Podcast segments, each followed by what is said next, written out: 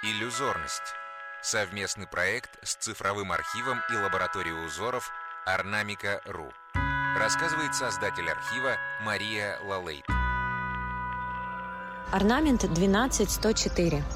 Занавес на нишу вторая половина 19 века, Республика Дагестан. Мы смотрим на небольшой черный квадрат. Из нижнего края по центру вырезан достаточно большой треугольник. Вышивка на черной материи создана в технике золотного шитья. Здесь можно увидеть растительные мотивы, птиц и животных. Помимо непосредственно золотого цвета, здесь есть вкрапление красного. Например, в ножках и на клюве у птиц и в отдельных красных кружках, украшающих композицию орнамента. Широкое распространение золотошвейное искусство получило в Дагестане в начале 20 века, хотя при дворах казикумухских ханов, кайтакских уцмиев, аварских нуцалов и лезгинов оно встречалось и в более раннее время. В узорах золотошвейного искусства, как и в нашем узоре сегодня, наряду с цветками и трелистниками встречаются изображения птиц, традиционное также и для резного камня этого региона. Наряду с цветками и трелистниками встречается изображение птицы, традиционное для резного камня и серебряных украшений в 19-20 веках.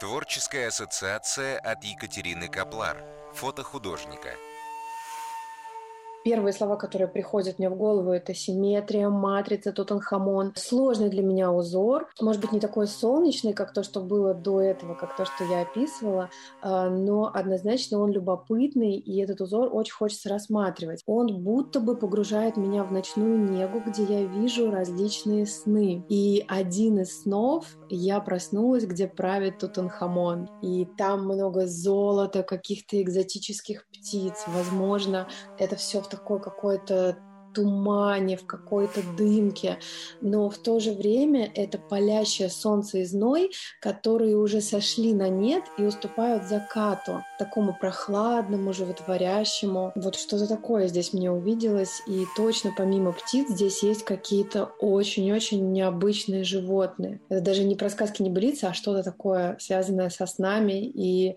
с, с Тутанхамоном однозначно. Изучить узор можно на сайте ornamica.ru слэш подкаст.